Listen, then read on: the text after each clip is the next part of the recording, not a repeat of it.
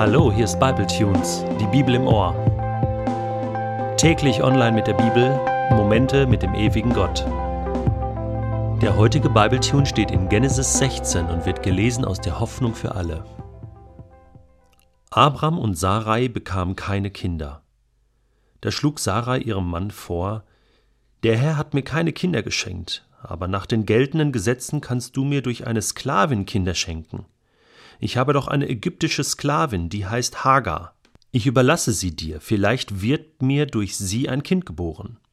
Abraham war einverstanden, und Sarai gab ihm Hagar zur Nebenfrau.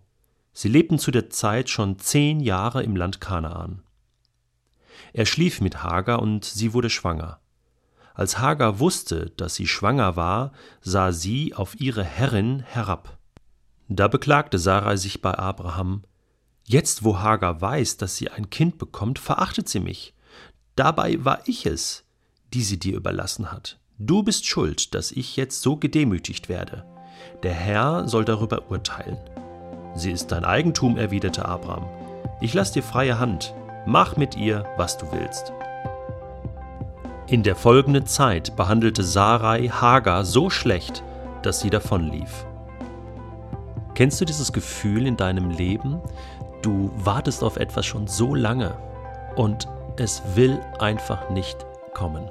Du hast schon so lange einen großen Wunsch und vielleicht betest du auch dafür, aber Gott erfüllte diesen Wunsch nicht. Und so wartest du und wartest und wartest und die Geduld wird strapaziert und die Spannung wird immer größer und irgendwann hältst du es nicht mehr aus. Irgendwann denkst du, dieses Loch, dieses Vakuum, das, das muss gefüllt werden. Das Warten muss ein Ende haben und du überlegst dir eine Strategie. Du überlegst dir, dieses Loch nun selbst zu füllen. Und es kommen dir ein paar Ideen. Und die Ideen sind auch nicht schlecht. Sie sind vielleicht nicht erste Wahl. Es ist vielleicht nicht das, wovon du immer geträumt hast, aber es füllt erstmal dieses Loch. Und nach einiger Zeit merkst du, okay, war ein guter Versuch, aber irgendwie war es nicht das, was es eigentlich hätte sein sollen. Und du bist frustriert. Und plötzlich wird diese zweite Wahl zu einem Frusterlebnis. Mir kommt es so vor, dass Abraham und Sarai nicht mehr länger warten konnten, dass sie genau in dieser frustrierten Situation waren. Gott hatte so klar verheißen, Gott hatte einen Bund geschlossen mit Abraham. Und nun lesen wir in diesem ersten Satz, Abraham und Sarai bekamen keine Kinder. Und die Spannung wurde unerträglich. Und dann kam Sarai mit dieser zweiten Strategie, mit dieser zweiten Wahl, mit dieser zweiten Möglichkeit. Sarai kam mit der Idee, komm, Abraham, lass es uns selbst in die Hand nehmen. Ich glaube, Gott möchte das sogar, dass wir selbst aktiv werden. So schnell kann man sich das einreden und dann musste Hagar herhalten. Hagar, die Sklavin von Sarai. Und das sah nicht schlecht aus und es funktionierte erst auch, aber dann bekam das eine negative Eigendynamik. Und zum Schluss gab es einen Familienstreit, einen Ehekrach, eine Familienkrise. Und es wurde zu einem ausgewachsenen Streit zwischen Sarai und Hagar. Menschen wurden gedemütigt und das, was so gut aussah als menschliche Lösung, entpuppte sich als eine Katastrophe. Und schließlich hat Sarai die Hagar so schlecht behandelt, dass diese weglaufen musste, flüchten musste. So weit war es gekommen. Aber Gott greift jetzt ein. Gott lässt Hagar nicht im Stich. Wir lesen, der Engel des Herrn fand sie an einer Quelle in der Wüste auf dem Weg nach Schur und fragte sie, Hagar, Sklavin Sarais, woher kommst du und wohin gehst du? Ich bin meiner Herrin Sarai davon gelaufen, antwortete sie. Da sagte der Engel zu ihr, Geh zu ihr zurück, bleib ihre Sklavin. Der Herr wird dir so viele Nachkommen schenken, dass man sie nicht mehr zählen kann.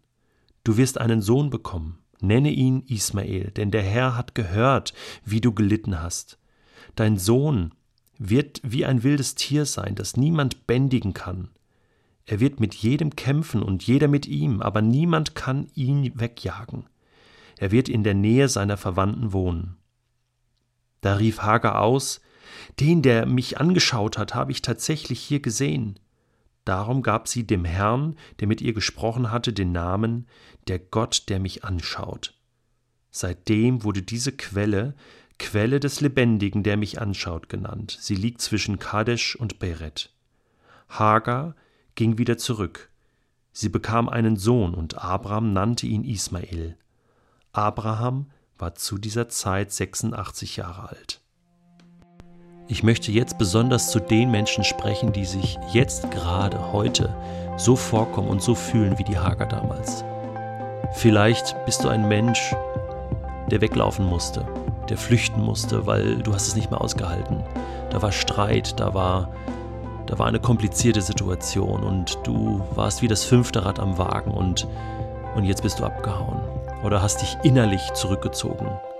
Ich möchte dir zusprechen, Gott ist mit dir.